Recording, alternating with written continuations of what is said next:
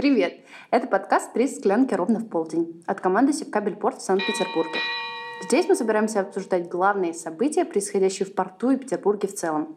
Будем поднимать интересующие нас вопросы, говорить о людях, идеях, планах и, конечно же, о море. Вы не умеете заканчивать такого Как и начинается говорить. Сегодня мы пишем э, подкаст про Сисайд Базар, который будет проходить э, в Севкабель-порту 13 и 14 марта. Меня зовут Варя. ИМО. Дуси сегодня с нами нет, но с ней все хорошо. Мы ждем ее на следующих выпусках.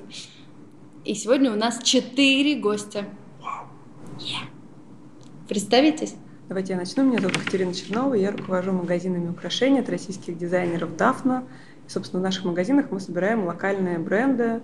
Сейчас у нас порядка 60 э, российских ювелиров представлено. Всем привет, меня зовут Топочканова Вероника, и я и Елена Кручинина занимаемся магазином 8. Это один из первых магазинов российских брендов. Он один из первых, но, наверное, единственный, который продолжает развиваться именно по российской линии, работа с локальными дизайнерами. И за историю нашего магазина, наверное, более 100 брендов прошло через него, и сейчас около 50 мы представляем украшения, одежды, аксессуаров. Да, спасибо, Вероника, что все сказала. Дальше. Ну, Всем привет, меня зовут Ира Новик, я тут, наверное, единственный не продавец, я бьюти-обозреватель, и на базаре курирую бьюти-зону. Э, Андрей, расскажешь? У нас э, вообще Андрей координатор э, всего мероприятия, и он может рассказать про этот формат. Я не знаю, где-то он еще бывает вообще в маркетах каких-то сторонних, которых по Петербургу много. Я, я никогда не слышала про такой формат, типа, когда куратор выбирает магазины, которые будут представлены на маркете и так далее. То есть расскажи вообще про концепт. У нас на маркете будет э, несколько зон, они же отделы, как в хороших универмагах. Э, каждому отделу полагается куратор, человек, который может э, подобрать, понять, кто самые актуальные, интересные, красивые резиденты в этой зоне, в этом отделе, которые должны быть, и помочь нам их все вместе собрать и таким образом превратить маркет действительно в очень цельное такое уникальное событие. Все ли из вас занимаются именно локальными брендами? Я так понимаю, что Ира нет. Ну, в смысле, не, не только, соответственно, про локальные бренды рассказываешь. Но вот девчонки, как я услышала, вы только русскими, да? Да, вы... только, ну, да, мы представляем магазин 8 и курируем зоны одежды аксессуары. А конкретно в нашем магазине представлены только российские бренды и ближнее зарубежье. Вот, ну, соответственно, да, и на маркете мы тоже собираем ребят, которые в основном на этом специализируются, потому что видим в этом некий интерес для аудитории. А Дафни тоже, да, представлены только? У нас был опыт э, работы со скандинавскими брендами, с брендами из Украины, но э, драгметаллы и пересечение границы – это все очень сложно, и поэтому сейчас только российские бренды. То есть концепт, концепт навязался сам собой, да? Нет, концепт изначально был, просто приходят какие-то запросы. Ну, в Украине, например, огромное количество очень крутых э, ювелирных дизайнеров. Но с ними договориться о сотрудничестве практически невозможно. В общем, мы бы в целом, наверное, география не так важна, как концепт, но э, проще работать, конечно, с местными производителями.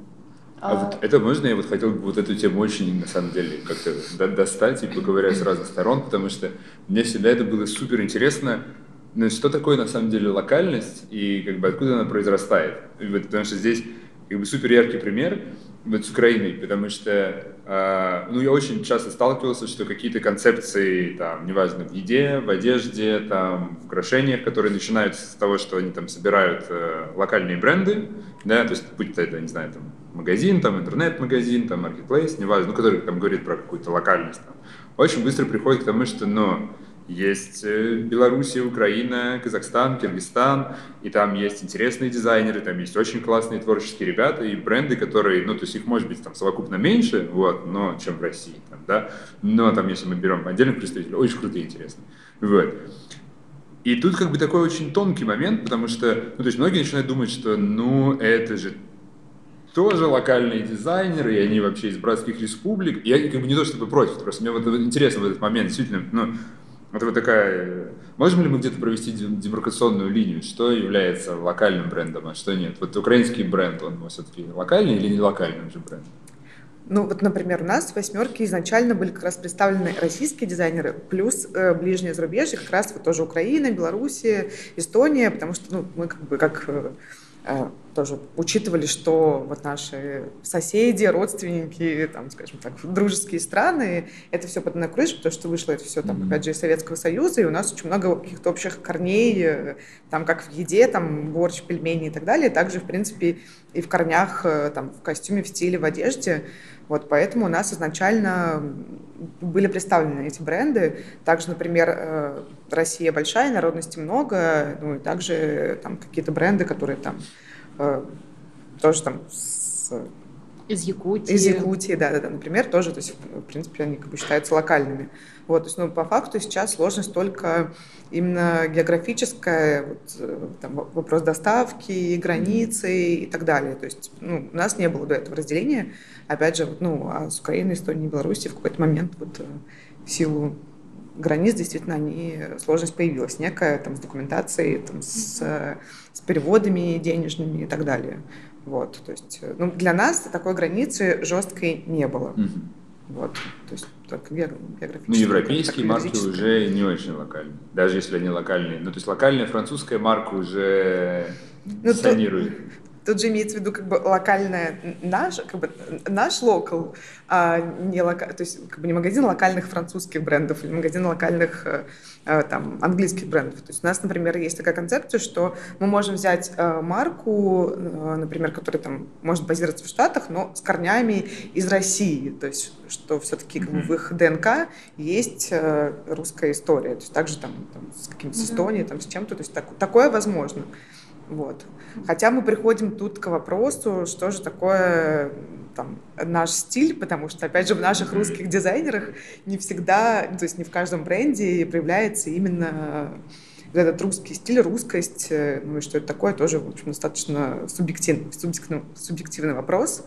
У кого-то это есть, у кого-то нет. Ну, то есть, ну, просто работаем, скажем так, с а, с э, брендами, которые рождены в нашей стране, и занимаемся их развитием, вот как скажем так, как патриоты ну, рождены, своей родины, ну, не знаю. На уровне да. там идеи, ДНК, то есть, ну, как с примером США, они могут быть географически даже не в России, да, то есть все-таки локальность это про это просто не хочется, Про знаете, говорить культурный код, потому что это ужасная там как бы абстрактная штука, которую никто не понимает, и в нее обычно запихивают, ну, то есть там такая сумма понятий, вот, которая, ну, сложные, да, как-то объяснить. А, ну, культурный код.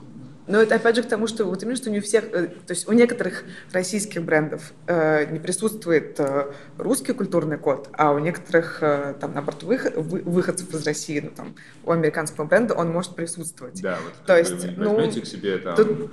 Эрон Престон, который там начал писать на русском сколько тысячу лет назад. Ну вот в наступающем сезоне у нас как раз появляется ювелирный бренд, который родом из России, но производится целиком в Америке, и по ним прямо видно, что они там пожили по их дизайну что достаточное наросло. количество времени, и что мы просто будем смотреть, насколько это приживется в нашем магазине, uh-huh. такой дизайн, у которого явно какое-то лос-анджелесское влияние на него, такой мощный, расслабленный, сразу думаешь об эвкалиптах, о пальмах, каких-то южных растениях. Ну, а именно относительно смотреть. качества есть какая-то разница типа между локальными брендами? Ну, ну, есть какое-то представление, что за границей круче. Эм, шьют, э, производят и так далее. Ну, поэтому многие производства лоцируются там где-то еще не в России. Ну, давно, давно уже не так. Uh-huh. Вот, то есть, опять же, как бы нашему проекту десятый год, и, можно сказать, там, не знаю, насколько действительно так, так, так ли мы повлияли, ну, то есть мы смогли пронаблюдать вот эту всю эволюцию Э, смогли пронаблюдать всю эволюцию отношения к российским дизайнерам и, опять же, подхода к качеству, к производству. Э, то есть мы всегда как раз э, очень сильно были очень требовательны были к качеству продукции, чтобы нашим покупателям, аудитории доказать, что Э, российские дизайнеры, это не просто вот что-то там на коленке шитое. Ну, вообще хотела сказать, что смотря в каких моментах относительно качества, э, наш проект довольно требователен э, к качеству вещей, которые продаются в нем. Мы предлагаем людям то, что хотели бы носить сами, и качество чего устраивает нас самих, и какие-то моменты на международном уровне, а какие-то все-таки лучше производят в Европе. Про косметику Тот же самый вопрос. Да, да, да. Раз специфическая штука, для которой э, ну, распространяется эта логика или нет? Есть разница в локальном да, я, и массовом производстве? Я вот сейчас слушаю, понимаю, насколько вообще в косметике все совершенно отличается, и как часто ее э, смешивали в кучу fashion и beauty, там и в магазинах, где одежда часто продается косметика. Все совершенно не так. А, ну, во-первых, э, в России, в принципе, нет традиции там, ни а, технологии производства, ни экономической производства косметики, в отличие от одежды, да. Ну, какое-то текстильное производство, косметику у нас, ну, в общем, особо-то не производили, кроме каких-то там шампуней, мыла, вот скорее средства гигиены, не то, что мы сейчас называем там, бьюти средства, средства для ухода, макияж и так далее. А, поэтому а, то, что делают сейчас локальные бренды, вот тут, конечно, такая очень запутанная история, насколько они локальные, потому что, ну, у них точно э, локальные это люди, которые живут в, в России. А, если там чуть-чуть забегать вперед относительно маркета, у нас будут бренды в основном те, а, которые а, находятся в Петербурге. Вот. Не, потому что, не потому, что по России а, там в других городах мало брендов, они есть там Краснодаре, в других городах, в Москве, естественно. А, ну вот просто так получилось, что сложно доехать сюда, а, допустим, там только на дни маркета, а, поскольку он вот как у девочек нету да, магазина, где какого-то одного большого магазина, где бы представлена куча русских брендов. Были попытки, там, да, сейчас они а, закончились уже. Вот. Поэтому про локальную косметику я вот прям говорила бы вот отдельно про локальную петербургскую, отдельно про локальную московскую, и это уже будут абсолютно две а, разные истории. А, разные в чем? Ох, в объемах производства, а, в, в качестве, потому что в Москве есть а, там, один большой завод, на котором разливаются и маленькие бренды, и в том числе и петербургские, какие-нибудь большие, как Натура Сиберика. А в Петербурге до сих пор любят вот это вот как раз на коленке, ну, варить на кухне. И многие там, покупатели даже приветствуют такую концепцию до сих пор. То есть как вот это здорово, что вот крем смешали сами, разлили сами, а, не думая о том, что там должны быть какие-то сертификаты качества, ингредиентов, тестирования и так далее. Кстати, такие продукты вот это не такая... получают, да, сертификат качества? А, ну, типа, которые сварены самостоятельно, очень, не могут. Они все очень сложно с получением сертификации, даже если это какое-то собственное производство, там, а, ну, такая куча требований, что, mm. да, тут а, как они Все на честном, на честном. Ну, вот я не хочу называть э, имен, например, некоторых А на самом деле просто обычно никто этим не интересуется, никто не приходит и не спрашивает, да, на чем вы... Ну, У него есть дела поважнее. То, имя, что не называю. Ну, я, да, непроизвольно проглотила. Если это большое производство, да, у них есть сертификаты. На маленькие никто... Ну, вот если это в рамках э, я сделала и выложила у себя в Инстаграме, там ну, создала отдельный какой-то Инстаграм для марки. Это все вообще никак не регулируется а, законами. Я просто слышала, недавно смотрела какой-то, слушала подкаст э, про продукцию кулинарную, которую производят дома, и как получать сертификаты. И сейчас это уже вообще невозможно. То есть, если это какая-то кухня на районе, и у нее нет вот этого типа локации какой-то административно заверенной, то это, это незаконно, и это очень сложно все одобряемо.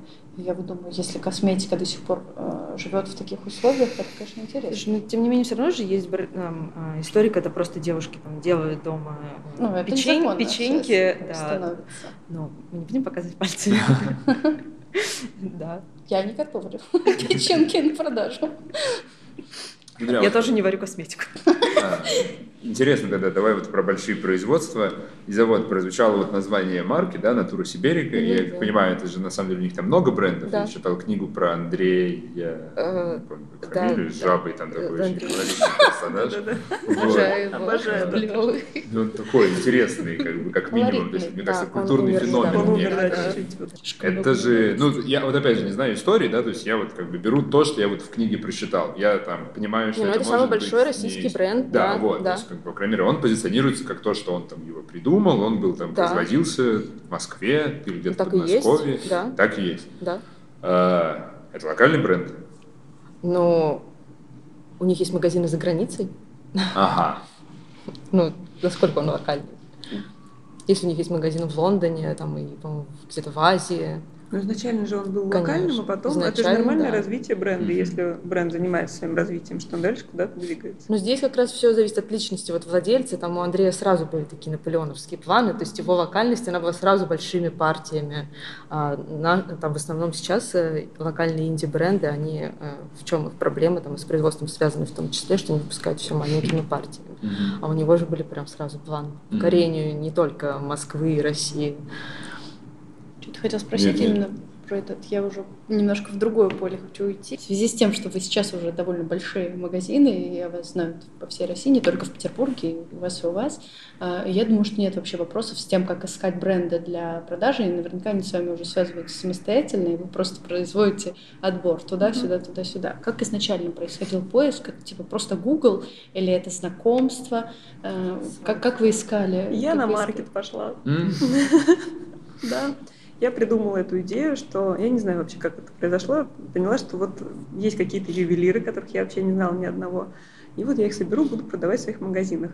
Ты не занималась тогда ювелиркой Э, вообще? Я заним- занималась э, интерьерным дизайном до этого. Ну, то есть ну, вообще ничем рядом не стоящим. Э, И думаю, ну надо что-то делать. Пришла идея, значит, надо что-то делать.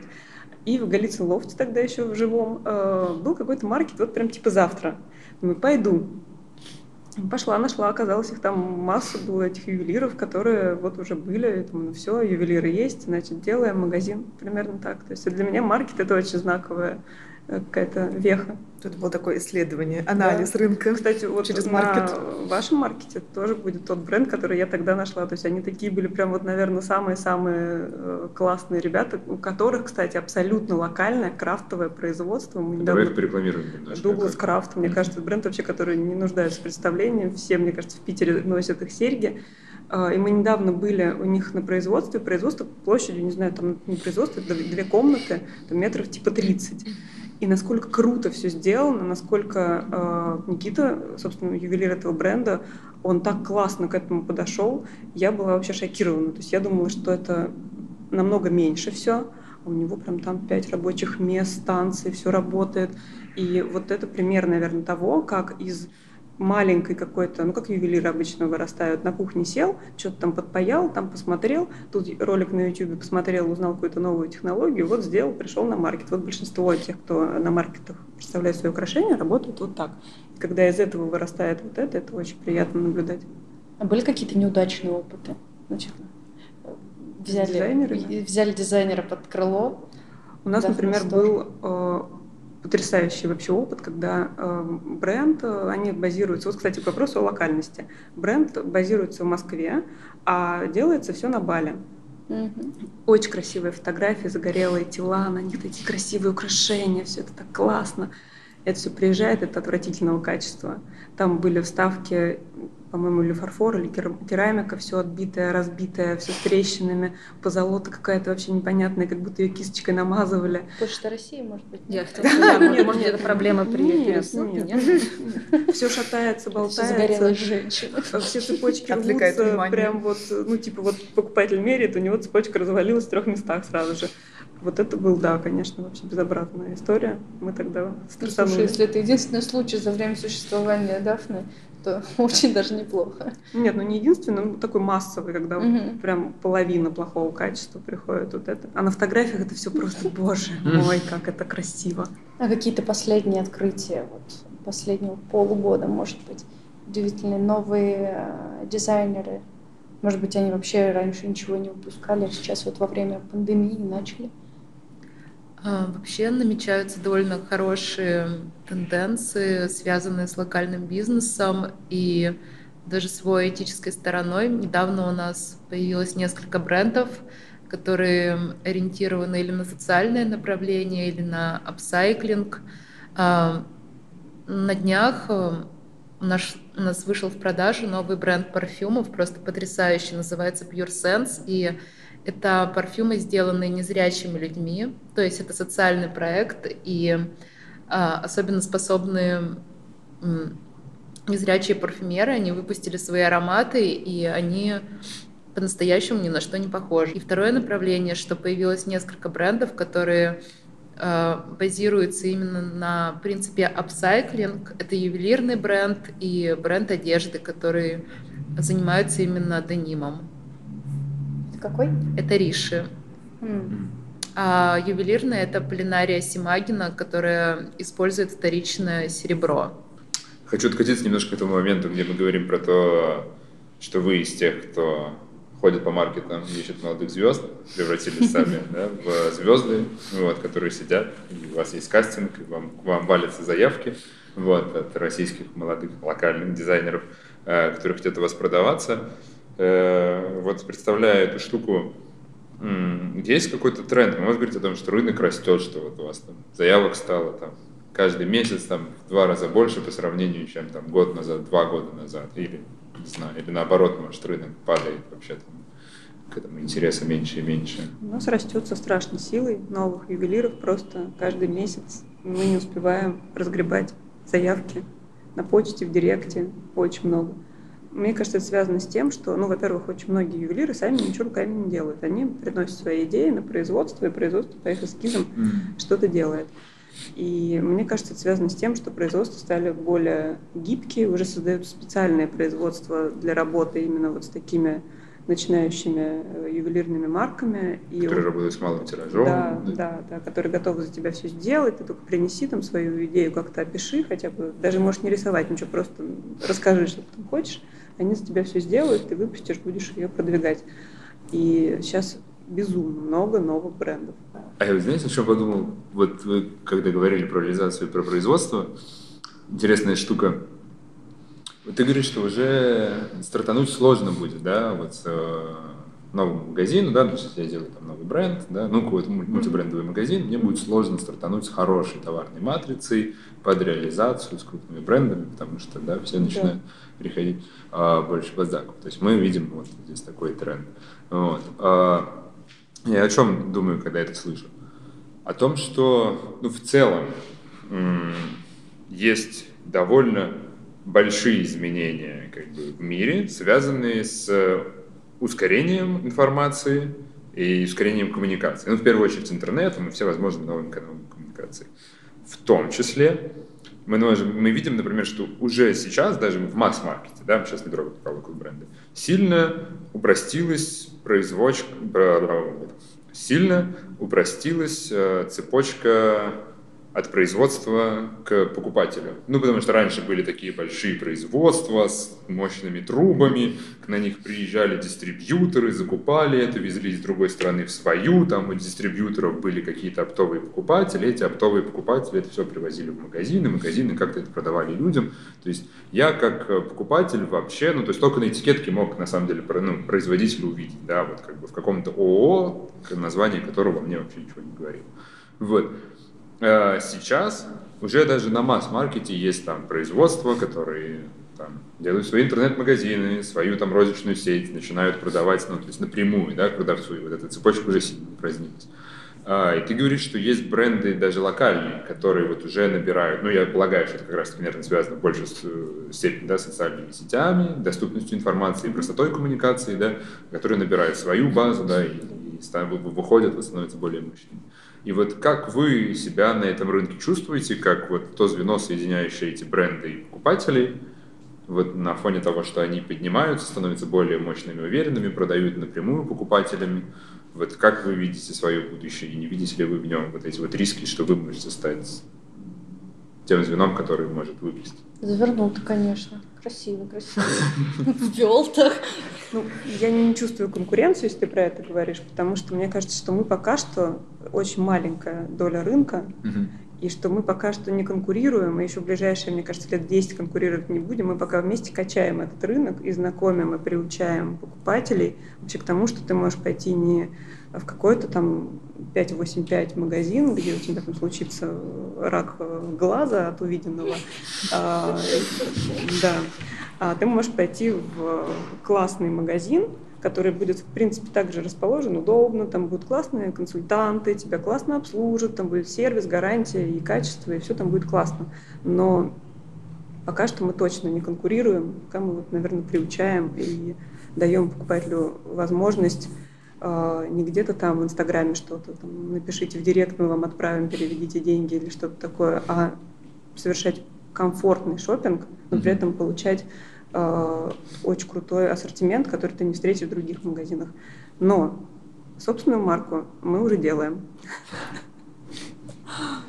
И производство свое я тоже планирую. Поэтому... Это секретик или уже? Нет, это уже нет. У нас есть уже небольшая там своя линейка, и мы планируем ее развивать. Угу. И но это не потому, что я понимаю, что мне надо там опередить других, а потому что мне просто это дико интересно. И если я уже понимаю, что я вот историю с торговлей как-то освоила, и сейчас это работает практически без моего присутствия, то я хочу дальше что-то в этой сфере. Но дальше тут только ты становишься производителем и делаешь что-то свое. Мне кажется, с таким объемом насмотренности просто невозможно не пойти в эту среду. Ну да, ну это как определенный такой тип челлендж, ну типа, окей, мы продавать уже там научились, чем мы еще, чему мы еще тут получимся. Ну это моя история, mm-hmm. мне просто вообще на месте не сидится никогда. Да. Ну это да, следующий этап развития, скажем так. Вы собираетесь что-то такое делать? Мы собирались всегда, еще с момента открытия магазина. Mm-hmm. Мы собирались всегда. Но но всегда меняем, меняем наши планы и придумываем что-то другое вместо того, что начали. Но это правда. Это наша слабая сторона, но она такая. Не знаю, слабая либо сильная, но просто это наш, наш некий такой путь. А, ну, а что касается, да, вопроса Андрея, ну, действительно есть такое, что а, уже многие бренды научились продвигать себя сами, а, и есть некоторая да, опасность, опасность вытеснения мультибрендового магазина, потому что, э, скажем так, монобренду немножко, не то чтобы легче себя продвигать, ну, в какой-то степени, то есть, да, как бы у тебя есть единый целостный бренд, ты вот как бы выстраиваешь свою такую политику. То есть э, магазину в этом случае нужно, мультибрендовому магазину нужно в этом случае двигать себя именно как, как бренд, Э, потому что если ты расщепляешься на много разных, там 60 разных брендов, то, конечно же, ты теряешься, ну, начинаешь терять такую силу, как сказать, распространения информационную, нежели силь, э, сильный бренд. Вот. Ну и, конечно же, да, у большинства э, мультибрендов э, они уже перешли на свое производство. Вот брать там тот же Gate, Unique Fabric, ну то есть вообще всех, если там всех перечислять, все, конечно же, с мультибренда перешли на свой личный монобренд. Это как бы естественный путь развития по итогу. Вот. Ну, да, и для нас, по идее, тоже это путь развития, ну, иначе, мне кажется, все могут быть вытеснены. Вот. Ну, либо, опять же, принципе, э, мультибренд, конечно же, а, это интересный проект, потому что ну, э, некоторым людям все равно интереснее прийти в место, в котором собрано много всего, и поэтому все равно это тоже имеет место быть. Вот, потому что ну, ты разом можешь видеть несколько разных брендов, ну, это, это, в этом есть своя ценность. Ир, а у тебя будет монобренд? Нет. Точка. Ну, и зачастую в случае с нашим проектом, с Леной, мы продаем не просто товары, скорее свое видение ситуации. И часто бывает так, что люди видят у нас какой-то бренд и начинают его искать в интернете и говорят, или приходят э, куда-то к ним и говорят, ой, а мы совсем иначе его представляли, видя в наш, вашей подборке. Так бы, наверное, не обратил на него внимания, если бы проскользнуло где-то в сети.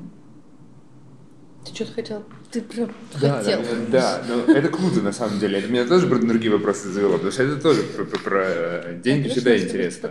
Поскакать. Вот. Да, но у меня еще была идея про то, что говорила Ира про AliExpress, потому что это тоже прикольный вопрос. Я помню этот кейс. Вообще AliExpress, он же в прошлом году, да, в 2020, ну, то есть они сделали несколько проектов про российские локал бренды, и в том числе они сделали собственный агрегатор внутри AliExpress, на котором было представлено не только косметические, а вообще разные марки, там одежды было много Типа представлено. Да, да, да, да. И они же, ну, то есть, там же AliExpress это же такая сложная штука, как бы, да, и у них есть отдельный, как бы, русский AliExpress, который работает по факту как некий там маркетплейс и агрегатор, там, как бы, магазинов, которые просто, ну, обладая своей логисти- логистической цепочкой, просто очень классно доставляют это по России. Звучит, как будто бы я промоутер. или- Странно. нас да, ну, знаете, полосы пора Там пускать. такой удобный раздел еще, когда в корзину заходишь, там тебе предлагают, как бы на основе того, что ты выбирал, А еще у нас есть скидочка для наших слушателей по промокоду Андрей.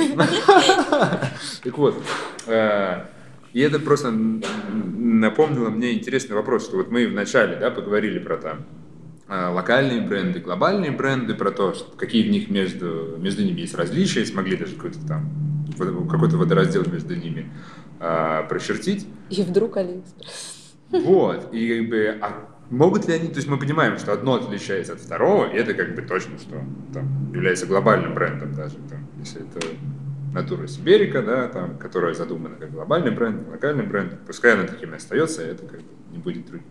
А, Но э, как это может между собой взаимодействовать? То есть могут ли быть коллаборации между глобальными и локальными брендами? И может ли это быть... э, э, Ну, то есть, как? Понятно, что глобальному это, скорее всего, всегда будет на пользу, да? Ну, то есть, мы, как бы, когда такие кейсы видим, они, как бы, чаще всего оттуда, да? Потому что, как бы, просто глобальный бренд, как бы, его бренд-менеджер хочет расширить аудиторию, он хочет прийти на мероприятие и сказать «Привет!» Вот, и за счет, как бы, локал бренда, ну, как-то подтянуть, как бы, это, к себе какую-то новую историю. С этим все Ну, в понятно. обратную сторону это тоже работает. Да. Мне кажется, еще больше работает. Ну, конечно. Ты же в натуру Сибирику звонят из Шанель. Ну, как бы кто рад такой, что будет? Ну, да, но, тут они как будто бы на одном Как уровне, брендов как нет, будто ты зациклишься. за- ну, на локальный бренд мы вначале говорили про то, что мы такие про культурный код и про там, звонит в лабораторию. Нет, нет никаких вообще проблем. То есть если давайте так, вам звонит, ну, я не знаю, ну, плохие примеры. Ну, Мне хам. звонит 585 Да. и говорит, не хотите ли Вот. вы своим магазином встать к нам на реализацию наш э, 585? Сделать где- корнер Дафна в где там- 585, да. э, э, Конечно. рак глаза каждый раз, когда заходишь и там, падаешь в обморок от этого ужаса. И я начинаю с ними общаться и говорю, от чего, а как, как вы себе это представляете? А это такое реально- Это реальная ситуация? Да, да, да, да. А, да. Да вы а, зайдите это- на, на сайт 585, и, по-моему, бронские ювелиры, они сейчас набрали себе э, Фьорд, например, очень классный бренд. Э, да, вот он продается у них сейчас. А, И я начинаю с ними общаться и говорю, а типа вам зачем? А как вы себе это видите? А там коммерческая модель. А что вы хотите? У меня 60 брендов в магазинах. Вы какие хотите? Вот там такие или вот такие, или сякие, или в каком ценовом диапазоне? И я понимаю, что они вообще не в теме. И она такая, типа, ну, я недавно в своей должности. Я вам перезвоню через неделю. Это было максимально смешно, но как бы никуда нам мне никто не перезвонил, потому что я так понимаю, что они вышли просто на какие-то бренды, которые просто могут отгрузить им объем. А, Ну и вот у них появилось там 2-3 условных локальных э, бренда. И Я как думаю, ты думаешь, что- это круто для них? Это странно. Когда ты заходишь на сайт 585 и видишь там бренд э, какой-то классный, современный, это выглядит максимально странно. Я не очень понимаю, как на это реагирует их целевая аудитория.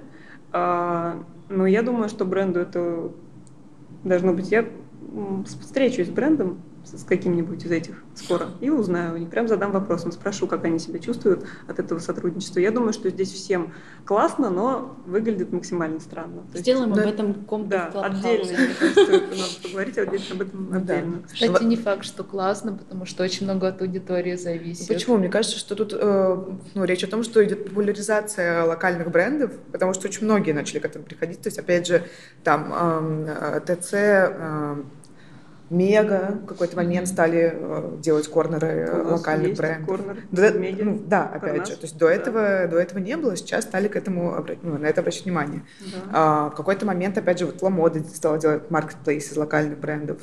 А, когда был э, такой тоже э, магазин, онлайн-магазин Names, тоже они в какой-то момент начали набирать пул из российских дизайнеров. То есть, ну, это говорит о том, что вот, ну, как бы пошла какая-то популяризация, плюс а, локальные бренды, ну, они каким-то там а, производственными мощностями стали подходить под такие маркетплейсы. То есть, например, у Ламоды там определенные условия, там, э, там глубины, там э, Да. сетки, там всего, всего вот этого, и, соответственно, не подбирает те бренды, которые могут э, там выставляться. Также вот 585. и- Далеко не все локальные бренды Да. могут себе позволить даже работать с одним мультибрендовым магазином и поставлять ему какой-то какой адекватный ассортимент. В силу глубину. своей экономики. Да, да в силу своих просто возможностей организационных и производственных.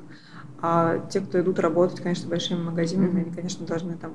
Там все должно быть отлажено просто идеально.